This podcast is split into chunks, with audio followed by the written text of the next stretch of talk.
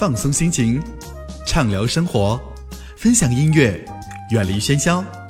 欢迎加入我们的瞎聊时光。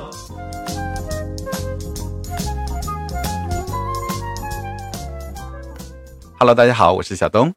大家好，我是哈克。欢迎收听这周的瞎聊时光。对，欢迎大家继续回来我们的瞎聊时光。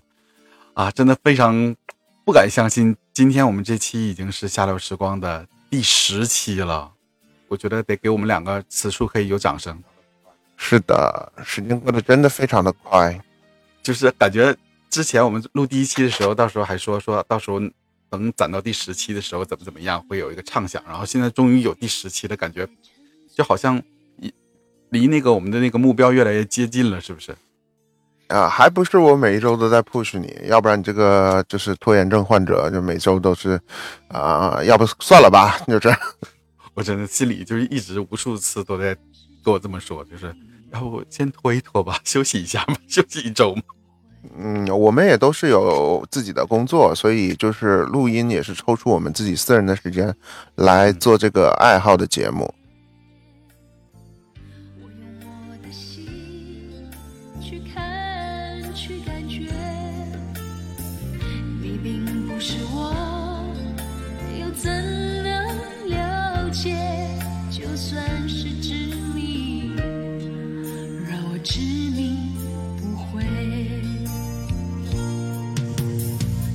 哎，你有没有听听说那个金星秀二零二四年要回归了？他好像又重新开始再回来了。你有没有听到这个？啊，我好像有听说，但是我看了 YouTube 上边有一些，就是他采访或是开了一个发布会，好像他已经是在那个发布会的现场讲了一些，就是节目，好像是在新加坡，然后看他也邀请了一些嘉宾，然后去谈了一些关于 AI 方面的事情。反正我觉得他这个节目，他应该是个人猜想，他可能真的是得罪了某一些人，然后就没有办法在国内的电视圈继续存活，所以这次他也只能是，呃，看新加坡那边电视台向他抛出橄榄枝，然后正好就能继续发挥他这个东西。我觉得现在好多网友好像都在期待他的这个节目，看看能不能继续把毒舌坚持到底，然后会不会更加的口没遮拦。这个真的是。要期待一下。其实我个人认为吧，金星就是他，就是最火的那一段时间，其实我觉得已经过去了。就是他所谓的这个毒舌，然后我觉得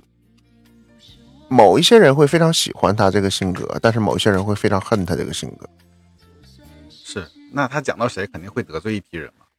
就是收收获了一大批观众，但是肯定会得罪某一批那那个利益既得者。因为我仅代表我个人，我还蛮喜欢金星这种，就是在中国这个环境媒体舆论下边，就是敢敢这么讲真话的，然后讲一些直接的东西，然后包括我见过金星本人，所以我也很喜欢他。啊，我觉得他本人真的就是那种他会照顾所有人的情绪，就是你跟他打招呼。他会，我还跟他说，我说，哎，我是你老乡，然后我呢就是看过你的书，然后我很喜欢你，然后他说谢谢谢谢谢谢，然后就是我我觉得那个是在一个就是卖场的环境，然后遇到他了以后，他购物完结束以后，然后走的时候还还特意跟我打了个招呼，他说啊我走了啊老乡，拜拜，人还挺 nice，是的，我觉得就是跟他照一面，我觉得。他还真的挺 nice 的。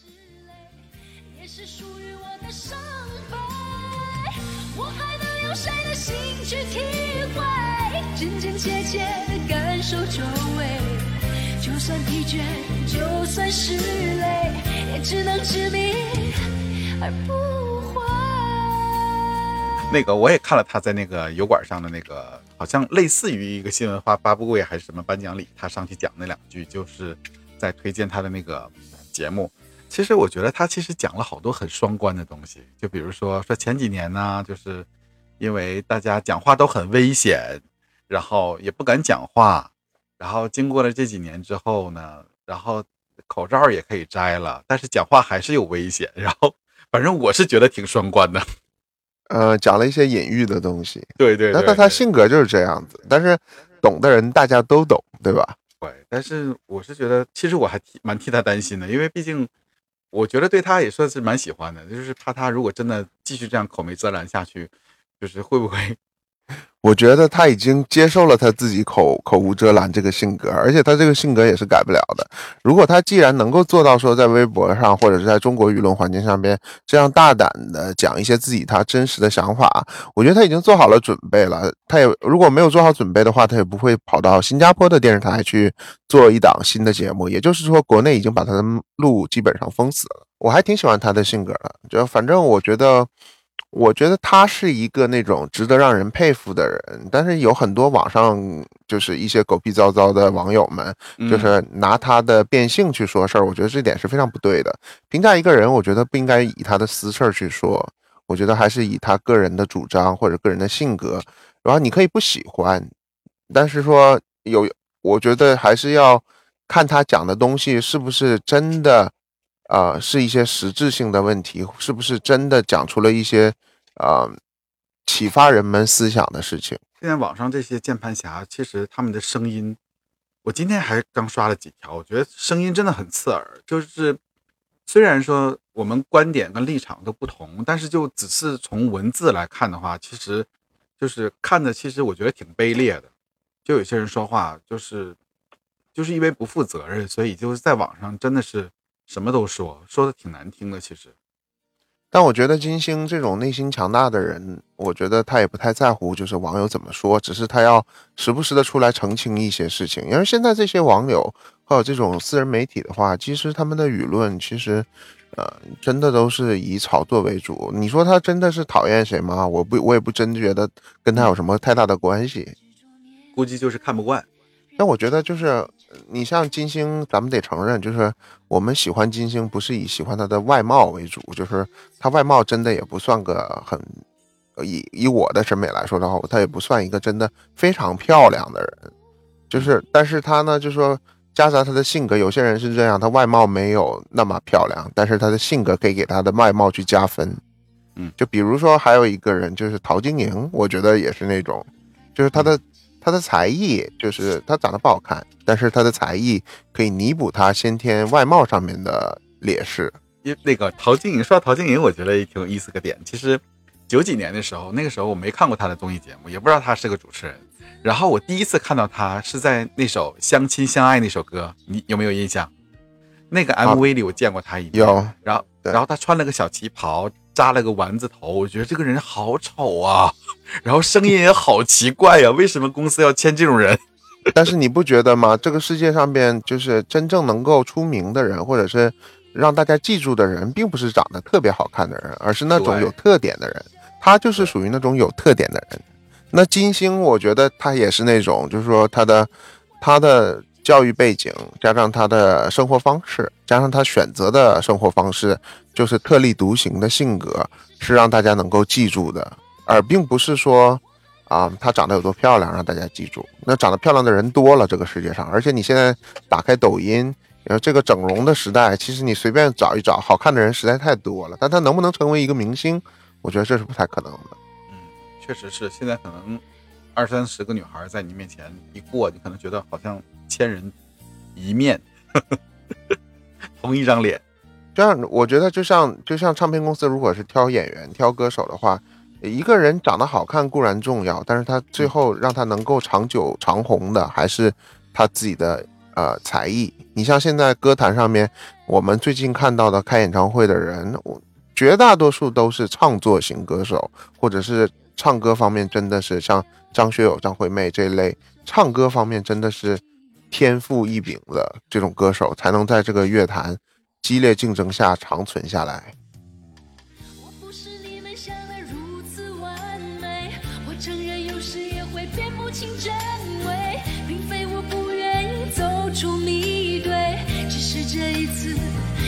是自己而不是谁。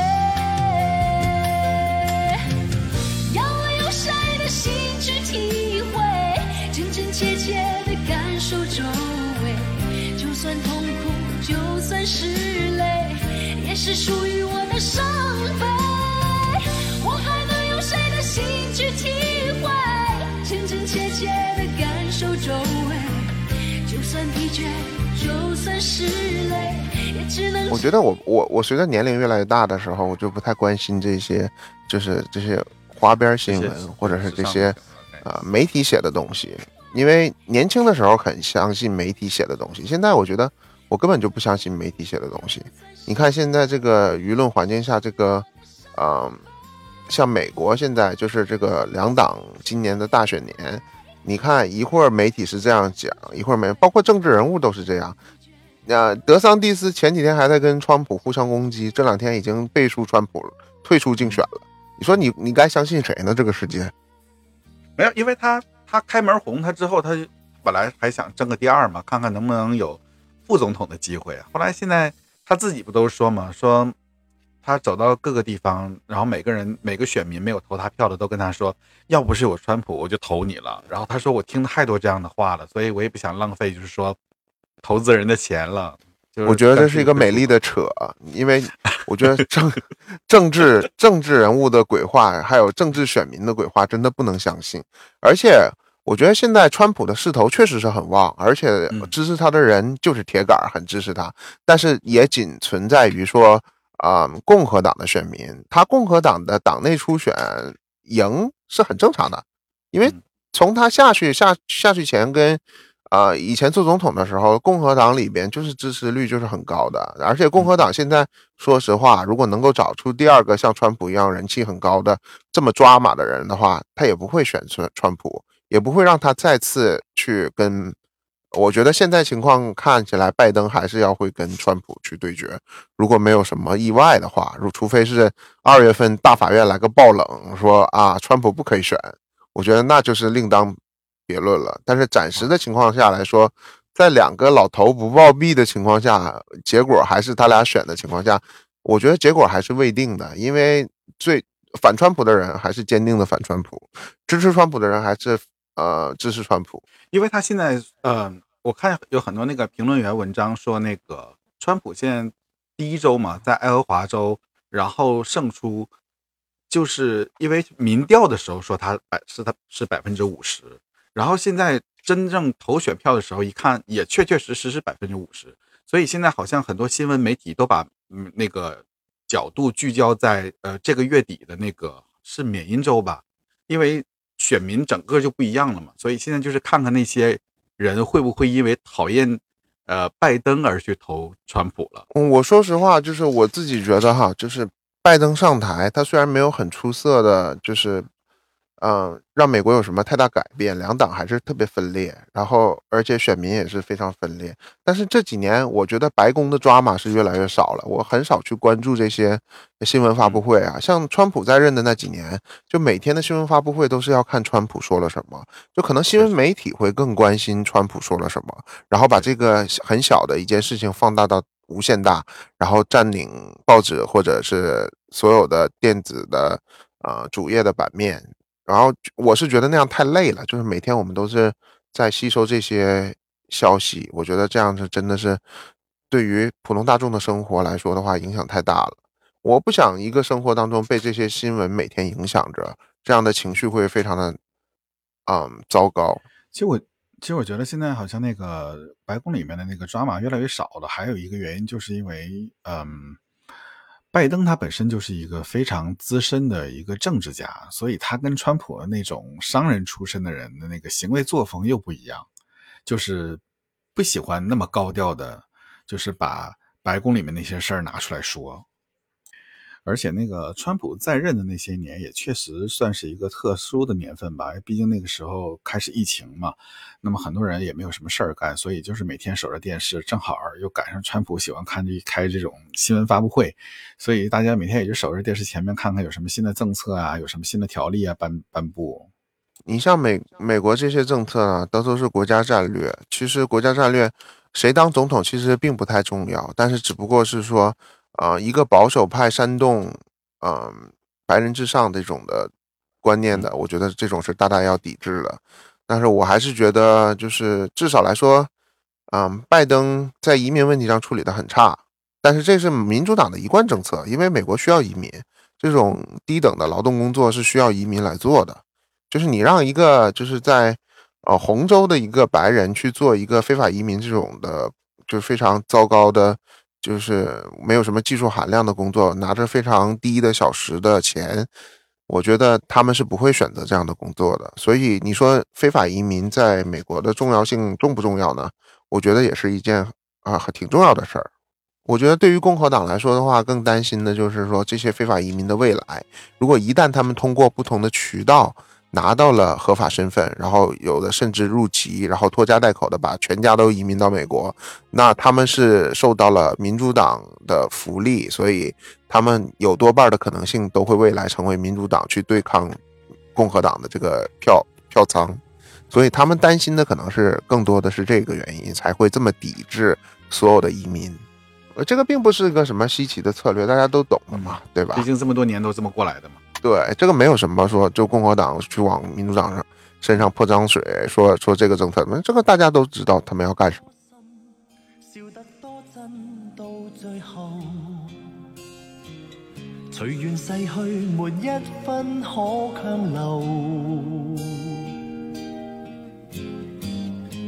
反正一谈到政治，确实是。就挺让人堵心的一些东西。说到这个政治，我其实我大概一个小时前，我刚刷到前几天的一条新闻，我不知道你有没有听过。然后就是说，一个驻日的美军军官，他开车去富士山游览，然后下山的时候，他撞上了一辆车，然后导致这辆车里面的一个八十岁的老人和他的女婿两个人都死了，就是两条人命。然后呢？他们这个主打的这个辩护方向呢，说是这个美军军官突发恶疾才导致了撞车，然后是什么恶疾呢？他们就是辩护律师给出的是高山不适应症啊，这个有点扯吧？这个非常扯。然后整个日本就是已经爆了，然后民众就已经受不了这个了。而且因为他是这个美军美军的军官，所以呢，可能日本政府也是看他这个身份的问题。也是跟这个可能白宫是有一个交涉，于是就是理论上就他这种罪，在任何一个国家和地区都应该判过失杀人吧，但是在那边在日本当时只给他判了三年的监禁，然后赔偿了一百六十万美元，然后这个事儿还没完，然后美国白宫这边通过斡旋，然后在这个。日本军官在日本监禁了一年之后，把他引渡回美国，然后国会那个众议员在一起就是投票，把这个人无罪释放了，而且是在没有任何监管的情况下。然后国会众议员呢，现在提出了一个非常非常让我们都觉得不合理的事儿，就是他们觉得让这个美军军官在日本接受这样的事情，接受监禁。是迫害，应该日本的政府跟日本的民众向这个军官谢罪，并且退回这一百六十万的赔款。而且最后新闻调查出来说，这件事是苏利文跟副总统哈里斯他们两个直接下的指示，震惊了吧？你你你你确认这个新闻是真实的吗？我确认，而且这个在日本网站上，就是这条新闻的点击量已经到了一千七百万了。我觉得这有点太魔幻了。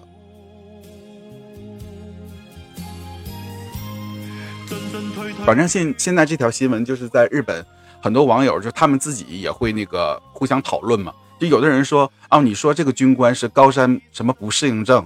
你你哪怕说你是什么高原反应都行。哎，美国这边就说他就是这高原反应，可是问题他在那个出事的地点只有海拔三百到四百米的位置。我自己个人啊，听到这个新闻，我觉得如果是官方插手的话，那真是美帝国主义，真的是，呃，美帝国主义的黑手插向了任所有的政府。嗯，就是这个新闻背后，其实很多的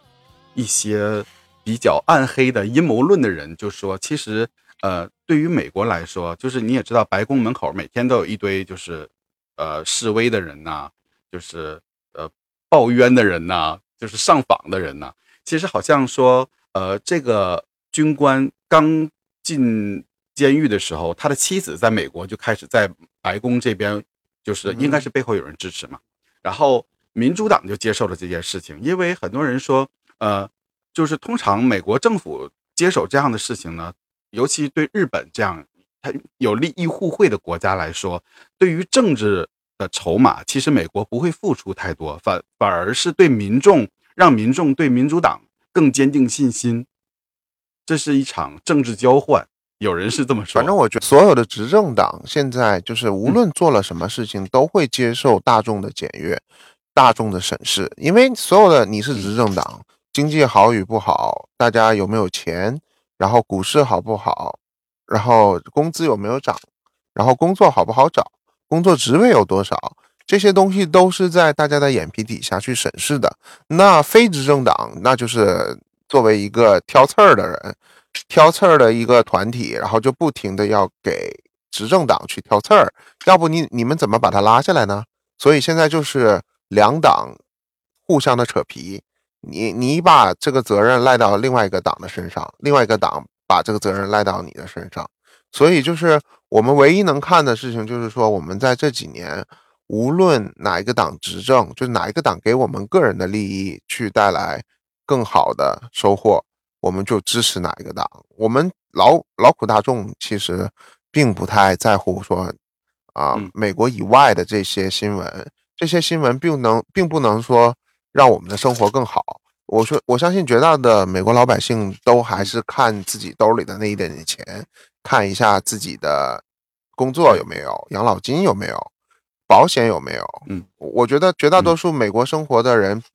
嗯，我觉得华人还接受了一部分，就是呃，世界世界的那种世界观的视野去看一些国外的新闻。我觉得我接触的美国人来说，他们真的不太在乎外国发生了什么。有的人甚至都不知道，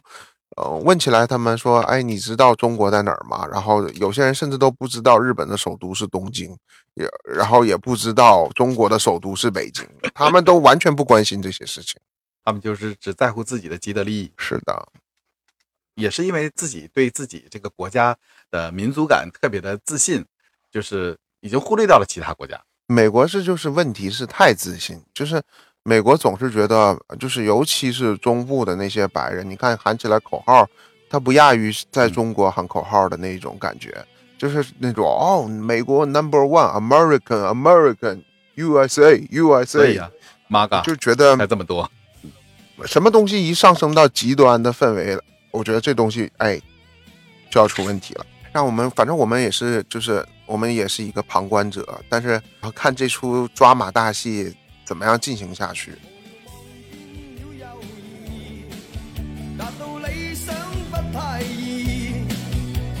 有信心，斗志却亦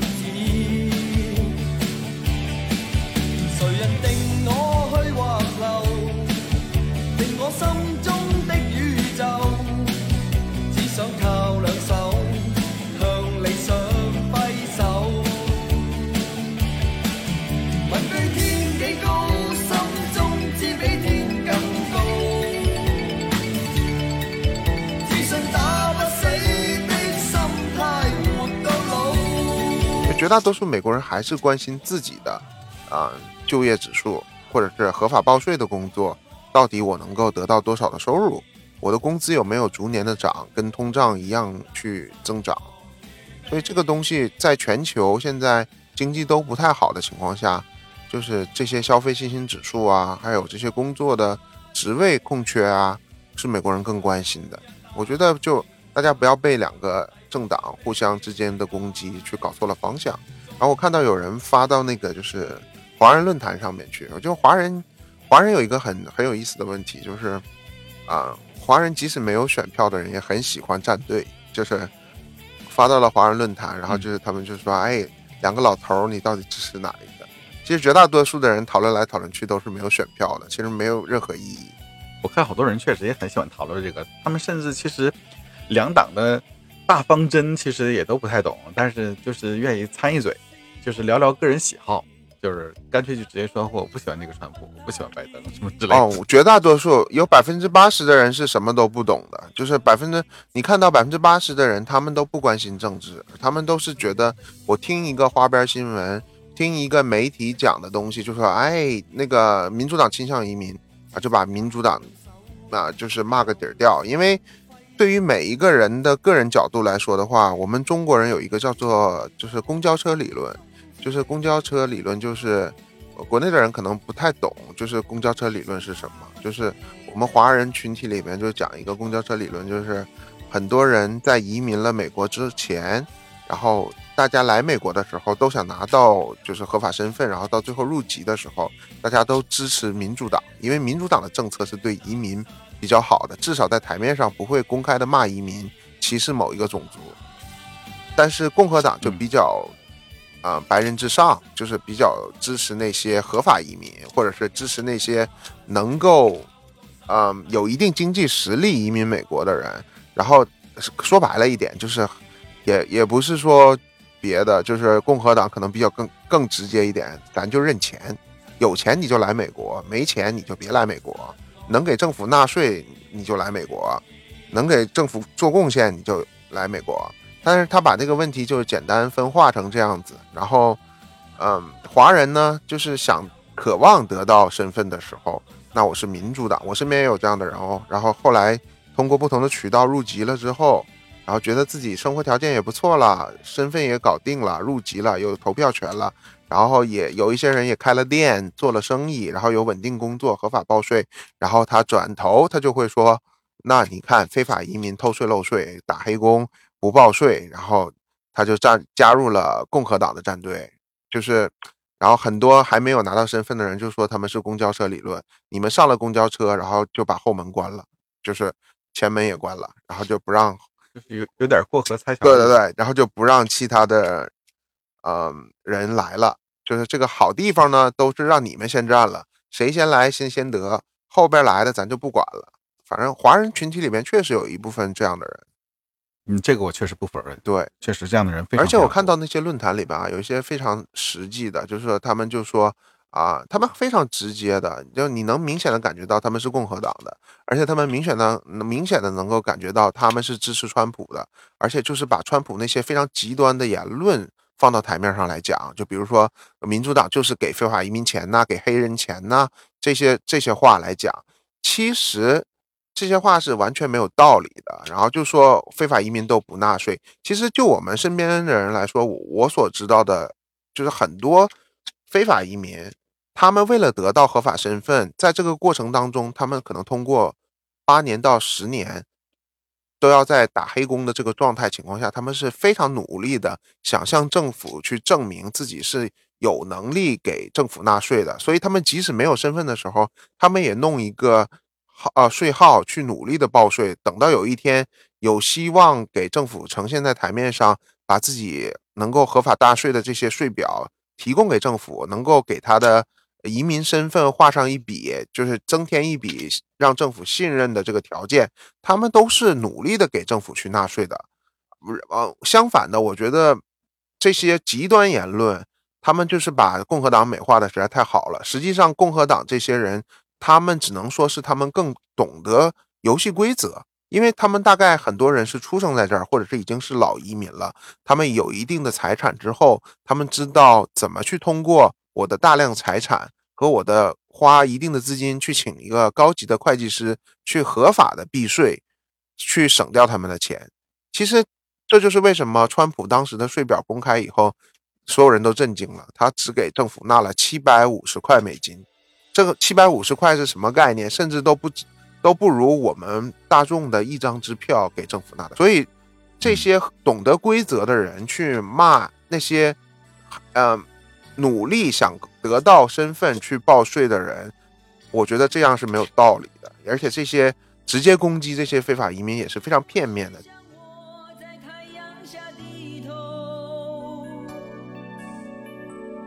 流着汗水默默辛苦的工作，你是不是想我就算受了冷落？也不放弃自己想要的生活。你是不是像我整天忙着追求，追求一种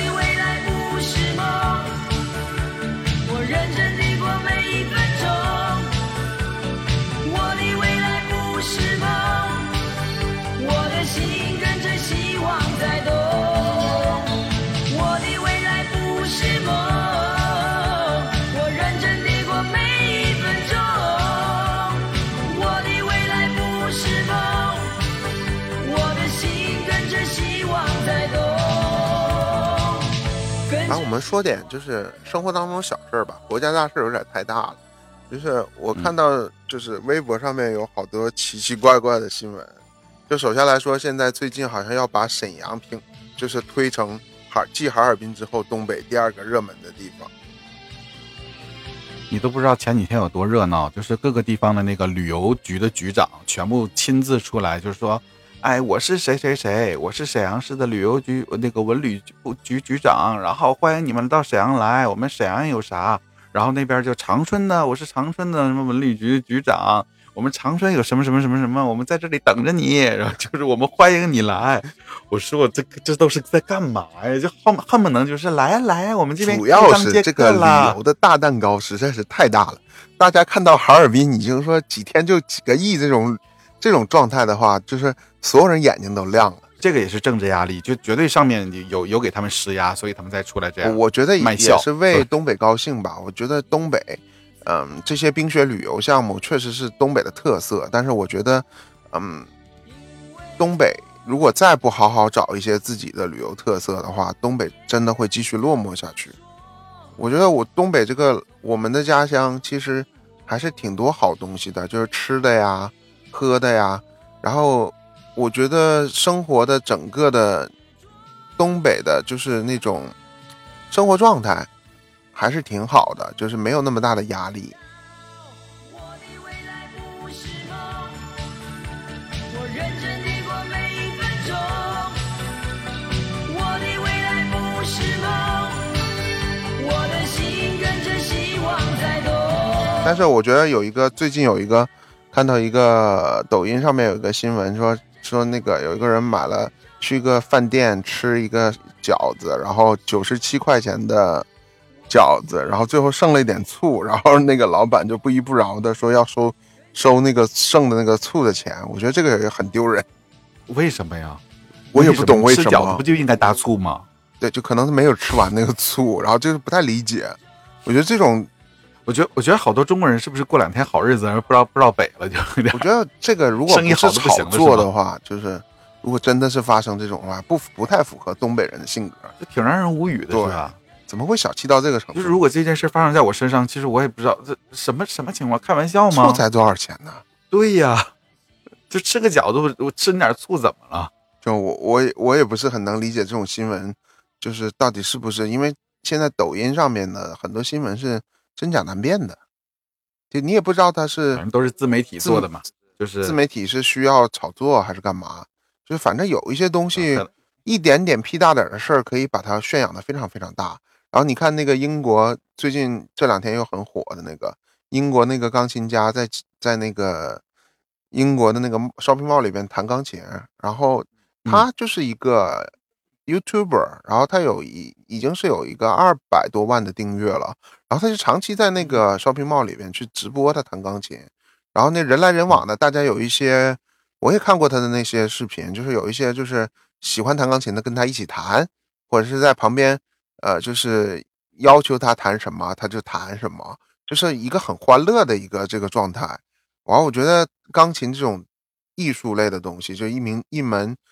高雅的艺术，就是我觉得绝大多数人没有人会拒绝。我觉得以我个人来说，我在我在一个公共场所看到一个人去在公共场所给大家弹钢琴，我会觉得是一件非常开心的事儿，更何况是一个钢琴家。然后这个钢琴家在那儿弹钢琴的时候，就是这个事情发生，可能就我不知道什么时候发生的，反正他在直播，然后全程那个，因为在中文媒体上面，他那个是很短的一个花絮，就是差不多就是呃不到一分钟的剪辑，就发生了什么事情，好像就是这钢琴家直播，然后入境了几个中国人，这中几个中国人就在那边跟这个钢琴家理论说啊，你把我拍进去了，然后你要把它删掉，然后你这个是是违法的，是肖像权，我们有有我们的肖像权，然后就把这个事情上升到非常非常大的一件事情。然后这个钢琴家呢，就就好像碰了一下那个其中一个女士的一个国旗，然后其中一个男士就炸毛了，就开始大喊大叫说：“你 don't touch her, don't touch her。”就好像就是好像发生了很大的事情。然后就后来又说什么种族歧视之类的，然后就把这个搞得很大很大。然后我还特意去。那个 Twitter 上面去搜了一下，就是整个的那个视频大概有三十七分钟，然后那个三十七分钟的视频就完完整整的，我看完以后我就觉得这几个人是无理取闹，因为你剪辑的视频很难判断到底是发生了什么，但是这个整个这个三十七分钟的直播视频，那钢琴家很欢乐的在那边弹钢琴，然后那个那几个中国人就是在背景上面呢走来走去，或者拿着。红旗就在那边站着，好像在讲什么东西。然后这个钢琴家其实也看到他们了，然后，然后他们好像那钢琴家还在自言自语说：“这这是不是一帮日本人？”然后他们好像是在电视台拍什么东西。然后后来好像这个钢琴家就是当以为他们是要加入他们的那个拍摄，还很高兴。然后他们走过来的时候还说：“哎，你们是不是日本日本人什么的？”然后结果没想到这帮人就开始跟他理论说啊，你你现在拍我们，你已经把我们拍到你的视频里面去了，影响了我们我你我们是不能出镜的，怎么样？讲了一些乱七八糟的东西，然后交涉不成，然后就是这个钢琴家就非常的费解，哇，这好像不是个什么大事儿，就是为什么会我在这个公共场所人来人往的，每个人都拍我，然后后边的人也可以拍，在英国是绝对允许的，为什么会？你们几个就是不让我拍，然后这东西就越来越激化，越来越激化，然后这些人就有点炸毛了。然后那个男的就就说：“你不能碰这个女生，然后你和她的年龄不一样，你不能碰她，就把她上升到一个好像性骚扰这个状态。”然后那个那个视频的状态，那个钢琴家也吓了一跳，往后躲了一下。然后那钢琴家就很无语啊，就觉得全程的就是 我我看这视频很尬，我就觉得。首先来说，你们几个人是很重要的人物吗？如果你们真的不想被拍到，为什么要一直站在那个地方？你们不会换个位置吗？就为什么要因为这个？这几个人，这几个人的动机已经很难猜测了。对你这为什么要？很多网友说，这几个人会不会是怕那个，怕那个，是不是那个什么国内的那某某些贪二代？哎，也不是啊，他们好像是找到他们，他们好像是电视台在拍什么东西。我觉得，我猜测是不是中央电视台在。让他们提前拍一些，呃，春节晚会的东西，就拜年的东西，然后他们觉得这些东西是现在保密的，不能让别人拍到。我怀疑是这样的，然后所以就很龟毛，很炸毛啊。然后后来我觉得就是警察来了，警察处理的蛮得体的，把两边人分开了以后，然后我觉得这个这个钢琴家没有输，他据理力争，他说这这是。这是公共场所啊，谁都可以拍我呀，我也可以拍别人。然后后来说在英国这是可以。然后在旁边有好几个就是那种路人也加入了战局，就那些路人就是也不知道发生了什么，但是好像听了这些言语以后，很自然的就过来跟所有的中国人那些人理论，就开始说你们愿意哪儿待着去哪儿待着去，这是英国怎么怎么样。然后我就觉得真的很丢脸，我就觉得。嗯，世界上因为这件事情啊，这点击率这个，我觉得现在应该过几百万了吧。我觉得这个东西继续宣扬下去以后，我觉得不同的族裔看到这个视频，只能说世界上又多了很多讨厌这种中国人的脸孔的人。是谁偷偷偷走我的心？不能分辨黑夜或天明。是。谁偷偷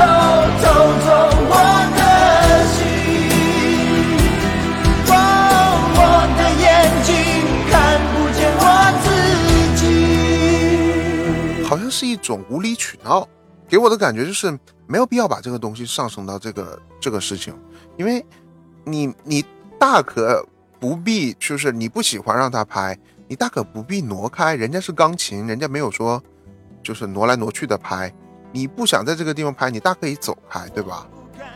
你没有必要跑过去把这个东西故意把自己变成一个事件的主角。现在好了，全世界开始就我我看到华华人的媒体也开始就是把他。把这几个出境的中国人全部截成了一条图，然后就是大家也都觉得，绝大多数的，无论是国外网友、中国网友，绝大多数都是站在钢琴家这一边，就说真的很尬，真的不知道他们要表达什么。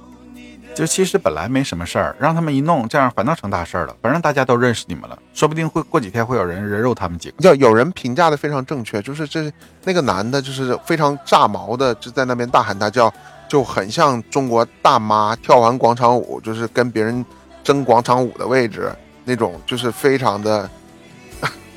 非常的抓马。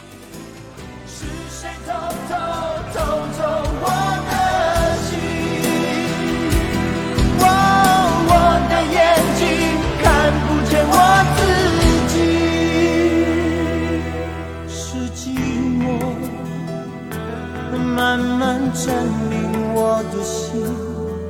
长夜里越来越冷清，回忆里越来越孤寂，是后悔。然后，为了秉持着我们这个节目的严谨性呢，然后截止到我现在在制作这个做剪辑的过程当中，然后当事人在小红书上，好像在某些自媒体平台，他，呃，放出了自己来辩解、为自己辩解的这样一段视频。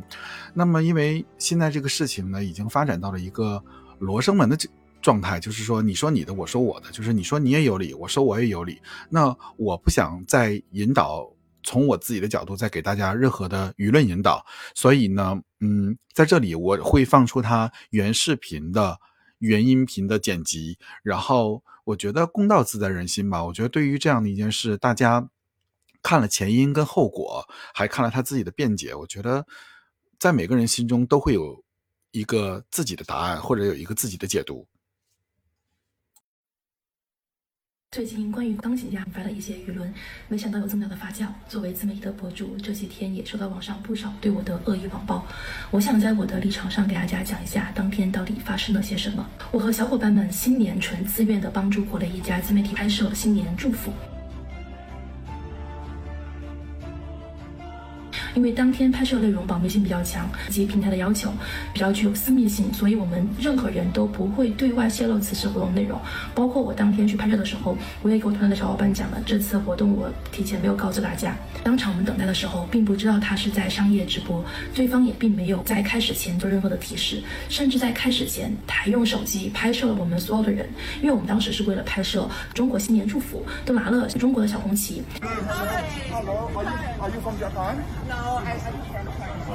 但是对方执意说我们是日本人。There's a load of Japanese people here doing.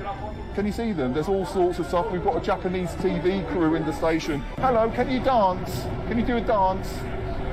Let's get this girl to dance. Yeah, can you dance? No, no, no, no dance. Sorry, sorry. Okay, she no dance. Okay. Whatever. I think the British girls are more fun.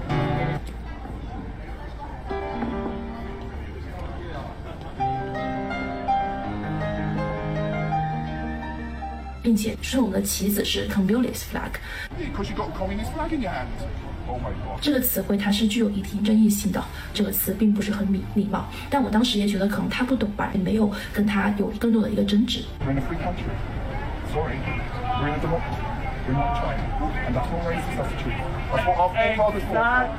之后，霍金先生开始演奏的时候，我们小伙伴也陆陆续续都到了。原本以为他只是路人啊，来玩几首曲子就走了。一般大家可能就弹个几分钟，但是他就一直占用着钢琴。之后我才意识到哈，这个在后后期了。他其实是一个有管两百万的博主。我们当时等了大概四十分钟之后，我的小伙伴就让我去礼貌性的问一下啊，到底他还要用多久？但是并不是说叫停他的使用，我是在他一首曲子结束后才问他的，并。并不是像他说的中途扰乱他的音乐，Chinese stop his music，这个是完全没有的。然后我去问他，他的助理就一直在拍我。那个时候我们我才意识到，他可能说是这个自媒体的博主在拍视频，但是当时没想到他是在做直播，所以我也就问了一下，这个能不能删除这一个视频？因为我们今天内容是 non-disclosure 的，它不是能够提前公开的。然后他一直在问我为什么呢？是因为 Chinese government 吗？如果不删除的话，那会怎么办呢？China 会诉他吗？It's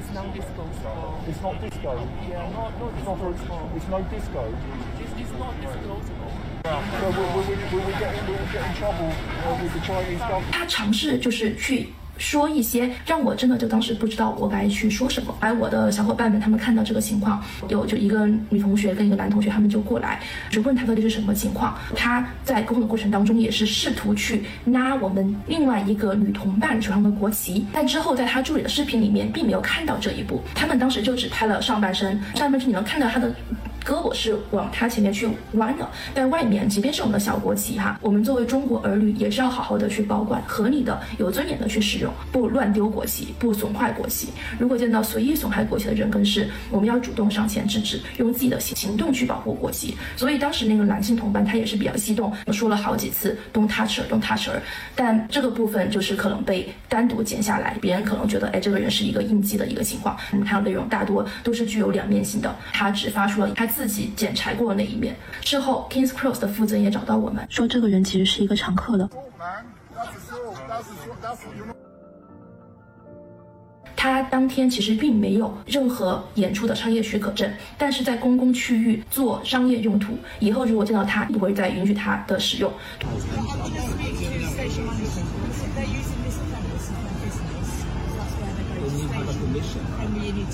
同时，警察也在极力帮我们，要求他删掉关我们的视频，但是他在未经我们的允许的情况下，还是把我们的视频上传到各个平台。我想把我所经历的感受分享给大家，愿世界充满爱与和平。也感谢此事件中帮助我的海内外的朋友们，再次感谢大家。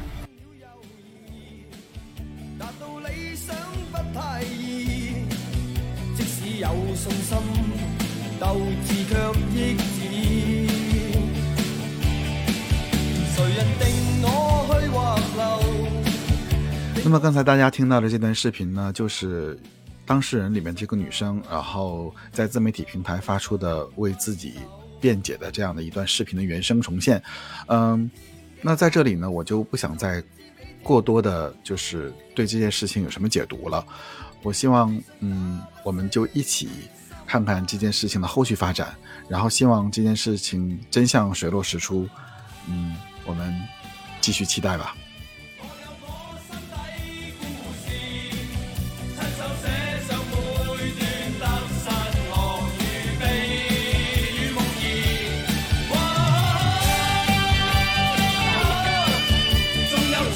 通过这个我们聊这个国外这个发生的这个事情来说的话，我们今天就是想聊一个话题，就是说平时你在公共场所看到了有多少的事情，就是让你自己觉得你真的看不下去，然后你也觉得真的真心想吐槽。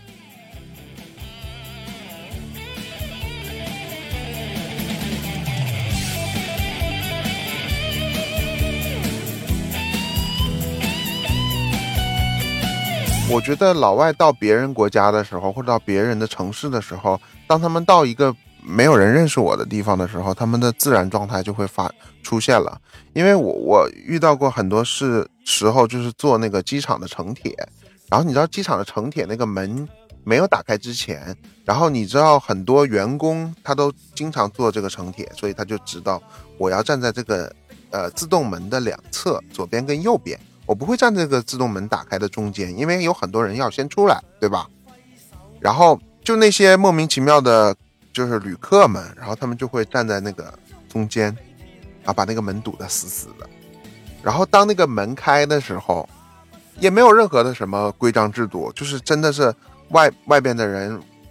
往里往里要往里边挤，然后里边的人要往外出，然后大家一窝蜂的就要往里面挤。然后我有一次就是遇到一个老太太。然后我就觉得很不爽，很不爽，因为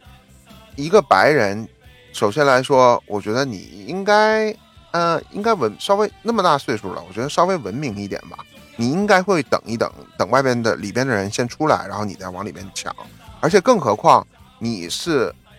晚到这个门口的，你应该站在后边，你不应该冲到第第最前面往往前面去冲。然后这个门嗯开了以后，里边的人往外出，那个老太太就要往里边挤，往里边冲。然后我就很不爽，然后我就一把我说 “excuse me”，然后用一个胳膊挡住了她，然后我自己冲了进去。然后我就我就我就听到那个老太太就是在那边，你知道那种忽然发生了一个状况，就是那个那种白人那种家庭妇女的那种抱怨，就说好像在抱怨说你为什么这么无理，怎么怎么样怎么样怎么样。然后我就直接说是你无理，是你要往里边冲，你不懂要让先出去的人进去吗？所以我要挡住你。也是各种白眼儿。我觉得啊、我觉得来美国这么多年，我觉得就是那些白人的老太太是真的，他们真的很无理，所以我有的时候看到他们的时候，我真的想吐槽。而且他们自然而然的，他们就种族歧视。说白了，很多人白人妇女，他们很种族歧视。我反倒觉得，我我我自己个人理解，我是觉得，嗯，白人老太太、老头儿，他们可能就是这一辈子活的都很压抑，因为你知道，白人其实白人是很虚伪的，他们其实就是种族歧视，他们就是看不惯你们就是其他颜色的人，但他们这辈子不敢说，真的不敢说，就是一辈子都不敢说。然后呢，导致他们到老了就觉得我已经我已经都这样了，就是倚老卖老，我就我要把我这辈子不想说的话我都要说出来，我就是看不惯你们这群人。他们有一个专属名词叫 Karen，你知道吗？就是你看到嗯某一个店里边，就是经常跟店员去理论，就是 Where's the manager? I want to talk to manager。嗯这这种就是 绝对的 Karen。因为这前几年好像专门录这种白人的视频就是蛮多，有我们就是用中文翻译过来，就是有事儿不嫌事儿大这种，就是 Karen。问问题是他们还会无理取闹，你知道吗？然后我觉得我还遇到很多次，就是你提到公共交通的公车上边，就我真是觉得，我真心觉得，就是并不是中国人就是不懂得规则，我觉得老外也是非常不懂规则，他们真的非常喜欢堵门儿，就他们他们不喜欢往中间，中间有大把的位置，然后就是他们不走，然后他们都喜欢堵门，尤其在机场的那个地方，每个人都大包小包的拖家带口的，然后一大堆的行李箱。我觉得他们可能是很讨厌行李箱往里边挪，所以嘛，他们干脆就把门堵住，然后中间都是空的。你让所有单个的人，就哪怕说你看到有单个的人，你们故意让一下，把行李箱窜一下，让他们进去占那个位置。我觉得这也是一个友善的动作，反而是这些外国人，就是他们，我觉得他们是懂得规则的情况下而去违反规则，他们都非常清楚，他们站在门口的时候会堵住这个地方，然后无数次，我我我觉得我来美国以后，我的性格基本上已经是很老外的那种性格了。我看到这种事情的话，我就会大喊大叫，我也我就觉得直接就会喊掉，我说：“哎，能不能让让前面的人往里边走一走，后边有很多位置，让后边的人进来好吗？外面还有很多人，门门在外边有很多的人没进来呢，你们能不能挪一挪？”然后所有的人都是那样眼神看着我。我觉得这点来说，我觉得在公共场所，我觉得我还是一个就是啊、比较要敢讲话的人敢敢于。说话的人，对然后有有些，我觉得有些老外呢，就是也挺佩服我这种性格。我记得我记得有一次哈，就是有一个我坐公车，有一次有一个女士啊，好像是个华裔的女士，然后她应该是就是不讲英文不是很好的，然后有一个白人，这个公车是在上面刷卡的，然后他就是非要从后门进，前门刷卡的，他非要从后门进，然后他从后门进来了以后，前面的公车司机就大喊大叫，就告诉他说：“你不可以从后门进，你要到前门进刷卡。”然后那个白人就好像自己觉得自己好像，I know, I know，我知道，就是那一一脸的那种，然后就说我我会付钱的，然后他就往前门去冲，然后这个人本来就是很挤很挤很挤，他就挤到前门去，那就造成了前门上车的人跟他就是相撞这种挤，然后别人也都不不说什么。然后本来他我坐在后座的时候，我看到他的这样的时候，我就觉得已经对他很不爽了。然后他他又挪回后门的时候呢，他拿着一大堆的袋子，然后可能是刚在哪里买完菜什么的，然后他就是开始一顿抱怨，就是你知道白人就是那种对少数族裔有歧视，但是又不敢表达，然后就在那边碎嘴的那种状态吗？你看过那种状态吗？啊，看见过，对他不想表达种族歧视，但是他又不能不讲点特别大，但是每一句都让你听清对。他就不停的在那边切，哇啊，What's going on？and a lot of people，就是这种这种，你都知道他要后面接啥，然后他要讲啥，然后他可能就觉得前边在我我座位的前面那个站在门口的一个女士挡住他放东西什么的，然后他就在不停的不停的讲一些脏话，就说就说什么啊。这个这个女士听不懂我讲什么，她连动都不会动，她屁股挪都不会挪一下，然后就在这边不停的抱怨，然后可能那个我觉得第一，可能那个女士真的听不懂他讲什么，然后也没有搭理他，就觉得大家听语气就能听出来，他应该就是说在说一些很讨厌的话，然后在在抱怨他，但是他也不想理他，可能就是他就往前挪了一下，然后就不想理他，然后他就没完了，他还在那边就是肆无忌惮的讲一些就是这类的话。然后我就，你知道，我这个北方人的火爆脾气就忍不住了，你知道吗？我就马上就开始说，我说你能不能闭嘴？我说全车都在听你一个人在这边抱怨，如果你要抱怨，自己下去打车。我说你不要抱怨这个妇女好吗？我说你不要跟她讲，我说你不要打扰她。我说你现在讲的每一句话，我们车上有能听懂的，有不能听懂的，但是不代表所有的人都听不懂你要表达什么。我说你这种种族歧视，我说你还是下车吧。然后他以为他自己就是呃就很占上风啊，就好像因为他母语是英文嘛，然后他就叮了咣啷讲。但是我觉得这点英文我还是可以表达清楚的啊。打仗这些英文，我在 Big Brother 里边撕逼的这种英文，我还是学的很多的嘛。然后就是他在那边就是开始抱怨，然后所有人都摇头，车上人也没有讲话。然后他其实我觉得我我对他这样讲了以后。然后其实说话是有用的，他可能不是在下一站下车的，而且下一站就是到到站的时候他就马上下车了。然后他一下车以后，我觉得美国人真的也真的是很虚伪。他下车以后，然后不停的有一些老外过来跟我击掌，跟我说话，说：“哎，你做得好，真的很好。”就把这些人赶下去。我就在想，你们母语是英文的，你们难道不会说话吗？你们真的就是真的是那种虚伪的人。给我的就是这种想法，该你们说话的时候你们不说话，性格上大家也都不愿意出声吧？那我不能理解，看到就是你真的不公，而且我当时想到的是情况是，如果是我的妈妈移民到美国来，或者是我的阿姨移民到美国来，她不讲英文的时候，受到这样的对待的时候，如果旁边没有一个人替她说话的时候，那是一个什么状态？如果都没有人讲话，所以我觉得就是，嗯，我这个性格反正也就是。我我我有的时候就憋不住，该讲话的就该讲。我觉得有些时候，在能保证一定安全的情况下，我觉得我还是能够去做这些，就是在公共场所做一个呃正义的人。其实我觉得你这样性格，就是无论是在讲英文的国家，还是说呃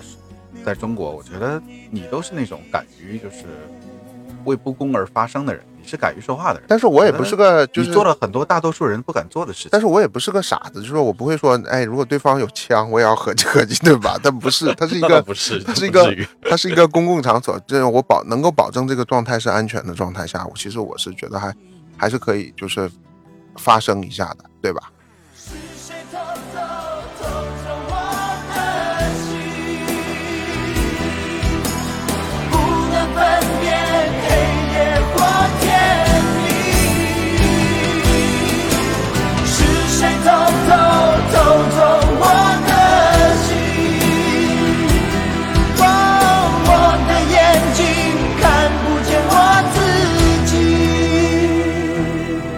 面吐一吐日本人吧，哇，日本人真的要吐一下。我我知道你在日本待了一段时间，然后 我吐一吐日本人吧。就是我觉得也不是吐日本人，我觉得日本人还是一个比较守规则的。你说，就日本人就是很龟毛嘛，他们排队方面真的已经龟毛到一定程度了。就是他们都要是往往左边站，他们跟别的国家不太一样，就是往右站。咱就说往左站、往右站无所谓，就是往左站、往右站都是为了腾出空间来。想让快走的人，想快走的人可以通过那个，呃，左边或者右边走过去。就你想排队慢慢的下电梯的时候，上上楼梯的时候，你就可以选择一边，对吧？你至少让能够通过的人去通过。然后我经常就遇到那种楼梯，然后我就觉得我在日本遇到的就是有点太龟毛了，所有人都要呃站左边，如果你不遵守这个规则，然后别人就会把你当怪物。然后我觉得会看你吗？哦，对，他们会把你就是要么你是游客，然后就是要不他们就是他们就会想，他们就是绝大多数会，我觉得绝大多数他们日本人嘴上不讲，但是心里边已经基本上把你归类，你不懂规则的中国人的觉得秋高不金的，对，不懂规则大声吵闹的就是秋高不金的。但我也要吐槽日本人呐、日本人也真的是这种，就是你当你了解日本人性格的时候，因为我学过一段日语，然后我也就大概了解一点日本人的性格。日本人是生怕打扰到其他人的那种性格，就是会导致了他们，嗯，不太喷香水，然后也不太去那个，就是，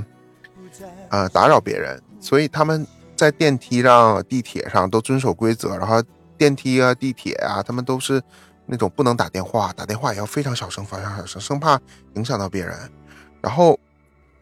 这个龟毛的这个性格呢，就是说在日本是大家都遵守这个规则，但我发现一个非常重要的特点，当他们到一个没人的地方，或者比如说他们出国到一个其他的国家讲非日语的时候，其他国家也不知道你讲的是日语，也听不懂你讲日语的时候，然后这些人呢，就是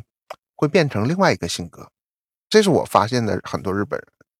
就很多日本人，当他们在海外他们会变成，他们会变成就是要讨好另外那一堆那一群。不，他们会变成一个肆无忌惮、大声喧哗，然后不莫名其妙不在乎其他人，就是那种呃不在乎其他人感受的那种性格。然后我为什么会知道这个性格呢？然后就有些日本人呢，就是到那个环环境里边，就是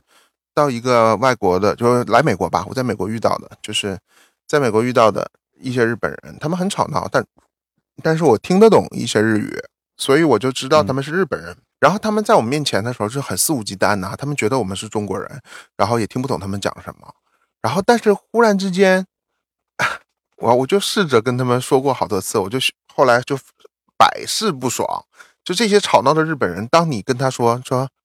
あの日本人ですか？”你们是日本人吗？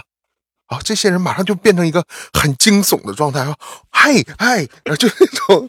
就好像忽然觉得有人听得懂我语言，我刚才好失礼呀、就是在大声喧哗这种，他们就回到了日本那个状态，就是赶快就走人闪人。然后甚至好几次我也听到，就是当我跟他们说你是日本人的时候，然后他们私底下聊天就是聊说说啊，竟然有人听得懂日语，这是个太丢人了，怎么样？小声一点，就是他们会变成另外一种状态。这个百试不爽。如果你下一次啊，如果你在街上，美国街头，你看到一堆，或者是机场，你看到一堆日本人非常吵闹，你试着像我这样的话，跟他们尬一下，就是你跟他忽然讲个日语，他们马上就变得非常安静。回頭多少個秋，尋遍了卻偏失去，未盼卻在手。我得到沒有，沒法解釋得失錯。还有就是，我觉得他们在嗯、规则方面，就是很多人都不喜欢去打打扰到别人，所以他们不喜欢喷香水这件事情，我充分领教到了。因为我是八月份去的日本，所以那个 八月份的日本那个湿闷的天气，你你可以想象，对吧？然后那个嗯街上，就是我去那个涩谷，呃，那个就是交叉路口的那个地方，就很出名的那个地方。然后你你你知道那个区域，就是如果在一个夏天的时候，一个潮湿闷热的夏天，然后所有人又不喷香水的状态，是一个什么状态？就是一个很臭的状我态，我你知道吗？能想到，所以这个东西是我，就是如果你真的不去日本，你是了解不到这一点的。就是我觉得我们在美国，我们知道墨西哥人、西班牙裔或者是白人，他们体味很重的情况下，他们都会，呃，可以说就是他们是喝香水的，他们买香水就是往死了喷，就甚至那个你都觉得香水香水已经干扰到你了。但是我觉得相比于日本人的话，我觉得我更觉得香水是更文明一点。至少来说，你不会让你的体臭或者体味在一个闷热的环境当中散发出来。所以就是喷香水是一件会会打扰到别人的事儿吗？啊，我觉得日本人的文化概念里，我是这样理解的。日本人文化概念里就是说，这种有气味的东西，我会影响到别人。对我，我是亲自就是跟日本人在街上逛街，我就问他为什么这么的难闻，就是一股湿汗的味道，就是狐臭的味道。就是说，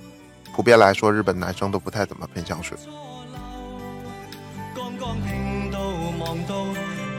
剛剛聽到望到便更改，不知哪里追究。一生何求？常判決放棄與擁有，耗盡我這一生，捉不到已跑開。一生何求？迷惘里永遠看不透，沒料到我所失的。对你说到公交车，我还要吐槽一件事情，就是你你有没有遇到过在公交车上有些人公共不是公交车吧，就是我们咱们说是公共的场所吧，就是很多人喜欢外放他的手机喇叭看电影、听音乐，他喜欢把他自己。他喜欢把他自己的那个听的那些东西 share 给别人，这是我完全不能理解的一件事情。我就觉得我不太能够理解，说在公车上边就很希希望把自己的音乐分享给别人，很希望大声的看自己的东西，让别人听到这种这种想法，我是不太理解的。又说回来了，就是他们这个充分有自己的那个民族自信感，就觉得我就是自自就自我，就是就是自信，我有权利干我自己喜欢干的事儿。所以你觉得就是他们扛个录音机在街上那种让别人听，或者是那种你有没有遇到过说那个开跑车的那种某某部分族裔就我整几个大音箱在车上不是？说咱都不是说他开跑车了，我见过那种开那种很破的车，大概就是两三千块钱买回来的二手车，但他们可能会花比这个车的价钱还要高的去改这个音响，然后就经常就呼啸而过的时候，你都能感觉到他那个车的玻璃都在震动，嗡嗡嗡嗡嗡嗡嗡嗡嗡那种对，。音音响已经震楼了那种感觉是吧？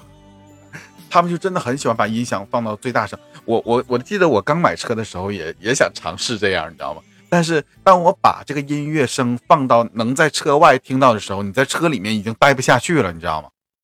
那个耳朵你是受不了的。我不知道他们是怎么能忍受的。我就觉得他们就是，嗯，大音箱的这种消费基本上都是给他们的吧。我觉得别人也没有什么机会用这么这么大的震楼音箱。嗯，他们很喜欢加一个低音炮，而且改装汽车改装音响是很贵的。就是我觉得某某些族裔他们很喜欢，就是在这方面花钱。你看他们穿的那个鞋子是很贵的鞋子，啊，对对对，都是而且很新的鞋。对你你这个你这个某某部分主义太标志性了，大家都知道你在谈谁。我觉得他们就是这个因为文化就是这样嘛。但我觉得这个文化也就是影响到我们华人了很多，华人也很多有有运动鞋鞋控的嘛，也很收集运动鞋啊，都是跟黑人他们来的吧。而而且问题，他们的鞋都很干净，就是好像脏了就扔了那种。对我曾经问过黑人朋友，就是有认识的，然后他们就说，他们他们对鞋跟袜子是非常执着的，就是对，就是脏了就是。对对对。然后你看美国的那个就觉得没有洗啊刷 Nike 店里边很多都是那种，就是他们有，就是那种一个大桶，就是你在那边买完鞋了以后，你可以直接把你的旧鞋扔掉。其实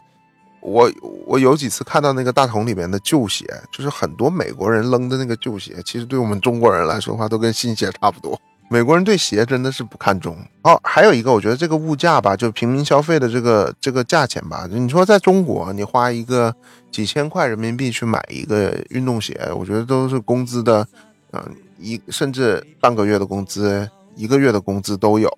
很贵的那种限量的运动鞋。但是在美国，其实你按照工资比例来说的话，满足一个买一双运动鞋的这种需求，其实也就是一两天工资的这种事儿。所以就是你看美国人的标配，就基本上你看到就是那个大白鞋，然后大白袜子，然后大短裤，或者是一个那种就是 sweet pants，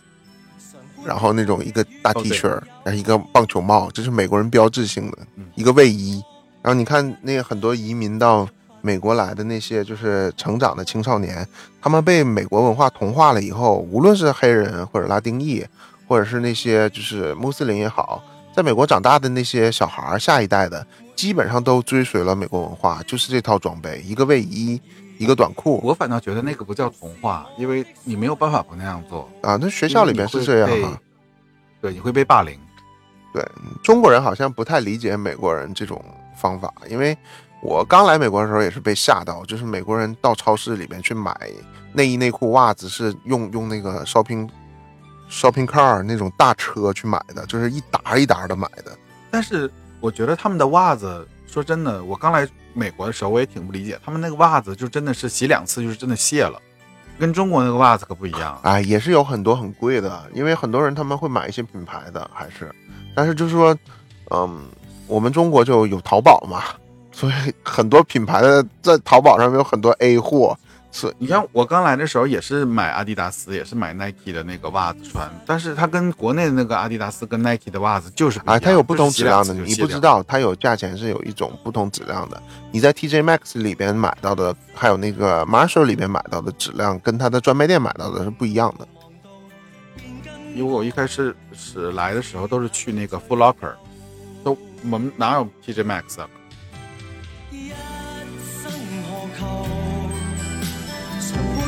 放棄與擁有，耗盡我這一生，捉不到已跑開。一生何求？迷惘里永遠看不透，沒料到我所失已。所以你提到了这个穿衣服哈，其实我觉得我还有一点想吐槽，就是说在公共场所你穿不合时宜的衣服，就我就遇到过，就是有很多以前我去那个教会，就是遇到很多人穿着短裤短裙就就是去教会做礼拜了，我觉得这也是一个让人很难以接受的事情，就是你这是有规矩的吗？是啊，教會就是有你必须来说，你去教会是庄重的，必须要穿长裤嘛。然后至少来说要女生要就是那种遮住你的膝盖吧，就是那种不要太短的。然后就是我看到很多人去教会，浓妆艳抹的，跟个秀一样的，我就我也不是很理解。你提到教会，我是也也有事情，就是我觉得始终我觉得就是我讲一个八卦吧。嗯，就我以前教会认识一个 A B C，然后还有一个女生，就是具体哪里的人我就不讲了，反正就是他们是一对 couple，然后他们在教会里恋人还是夫夫妻啊？妻，就女生已經啊女生已经生孩子了，怀孕了嘛，然后那个时候。从怀孕的时候，那时候我在教会帮老师当助理，然后我就是去跟他上课，然后有的时候就是教会结束以后就做团契，就是教一些圣经的东西，然后什么的，然后你知道他们都很好，都都经常来参加这个团契，然后那个时候我在一份工作就是在旅馆的前台，然后上一个班，然后结果。很莫名其妙的，就是头一天星期日，然后我在教会看到他们还非常虔诚的祷告，然后礼拜，然后第二天我看到那个男生带着小姐来开房。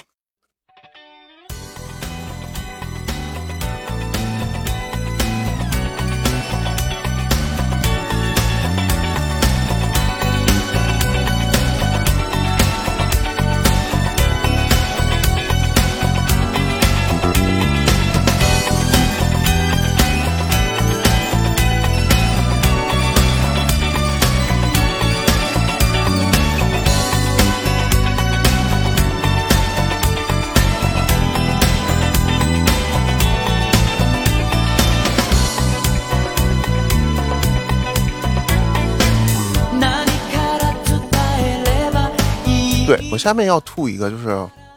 我们华人的最近有个新闻，你知道吗？就加拿大，你知道一到冬天了以后，就是有很多华人喜欢穿一个牌子，我们华人特别喜欢穿名牌。哦，加拿大哎呀，我都没说你都猜到了，对吧？然后，但最近这个新闻就是，对，因为中国人真的太喜欢买这个牌子。我也不知道为什么，什么时候这个牌子就成了中国人一个专属了，就是显示嗯，因为它贵嘛。很多年前大家都买那个 North Face 嘛，因为它贵嘛。那后来发现有更贵的，大家肯定要去追逐更贵的。那我作为一个北方人来说的话，我在北美，我在纽约生活，我从来没有觉得纽约的冬天要比东北的冬天要冷。我的指标是，就是我没有多穿第二条裤子的情况下，我就不觉得很冷。所以我觉得加拿大鹅这个东西，可能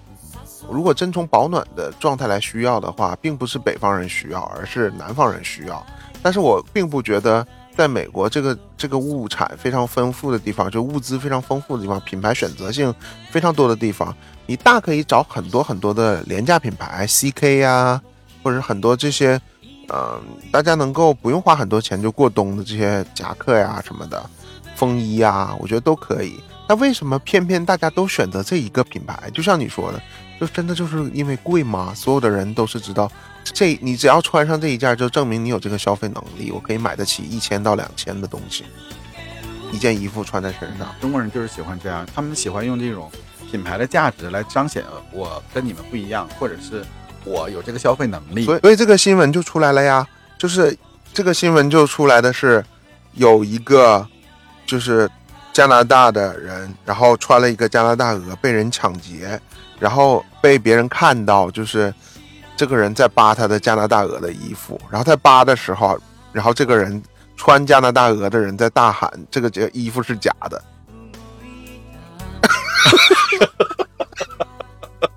哇，这个好好笑。那我被这个被抢的人是谁啊？是是中国人还是？当然是中国人了呀，然后还特意发了一个新闻说。Oh 就是中国人要注意，就是尽量避免加拿大鹅这种东西会被歹徒盯上。听说现在多伦多确实蛮乱的。咱不说这个暴力事件，就是你头顶上说，哎我我头顶上一个，说我有我有钱，我有钱，来抢我吧，来抢我吧！你穿那件衣服就贴着这个，对吧？就可能我觉得对于华人这个努力工作的人来说的话，一千两千美金买一件衣服，我觉得大家也能接受，就是顶多是奢侈一点，贵一点，大家通过努力也能拿得到，对吧？也能买得到。但是对于绝大多数在北美生活的外国人来说的话，他们是难以想象你穿上一件一千多的衣服的，绝大多数人是不能接受，都会认为你能穿上一千块的衣服，那你兜里一定有钱，对吧？我觉得有的时候就是显摆这件事情在，在北美不是件什么好事，容易给自己招来厄运。他们好像觉得穿一件这个衣服就真的好像有点不一样，但是我觉得真的是见过很多就是，呃，这边的中国移民很喜欢这样，就是在这边打工上班，平时穿的破衣啰嗦，然后出去跟人吃饭还要让人买单，然后就打打打发剩饭回来那种，打包剩饭回来自己吃的那种，然后也不舍得出去买。我真的亲身经历过，见过这样的人，就在我身边。然后，呃，理头发不喜欢不不想出去花钱，然后就是尽量控制自己的所所有消费。然后等到一说要回国了，大衣叫 Burberry 的，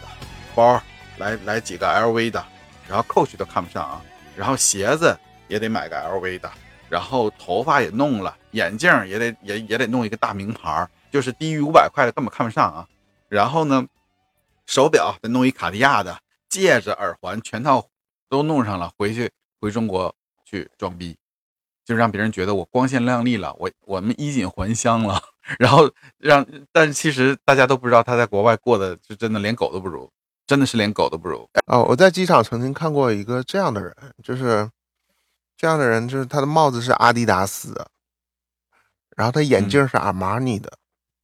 然后他的耳环是香奈儿的，然后他身上穿了一个卫衣是鳄鱼的，然后他上面那个就是呃戴了一个那个项链宝格丽的，然后他呢手上面拿了一个戒指是瓦萨奇的。然后他的手链是 LV 的，然后他的皮带是 GUCCI 的，然后他的裤子是阿迪达斯运动的，然后他的鞋他的鞋子是 Balenciaga 的，然后当他拿出钱包的时候，看到是 Burberry 的。就我为什么会注意？然后所有的设计师看到他这一身儿就彻底我当我看到这个装扮的时候，为什么会好奇啊？就是因为我很难以想象把阿迪达斯，然后去跟瓦萨奇，或者是跟 Ferragamo，或者是这些 Balenciaga 或者 LV 这些东西能够凑到一起，真的是非常不容易，我觉得。然后我觉得还有点吐槽的就是说，很多人啊，就是手上背的包，我也曾经遇到一个，就是手上背的包，一看进来就是那种，啊，爱马仕的，然后一看就是那种自己也想让别人知道这个是包不便宜，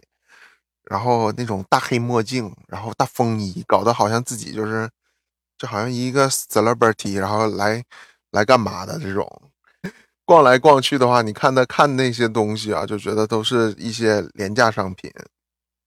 就你觉得这这个这个人的消费能力跟他所穿的衣服不搭。但是我说句实话，去年我回国的时候，绝大多数的中国人不太在乎这种东西。就绝大多数在中国生活的老百姓，除了很在乎吃，我觉得穿什么对他们来说不太重要。你你错了，打扮成这样的人，通常是回去给自己的亲戚看的。并不是给那些陌生人，我觉得你挺无聊的，也不会在乎他。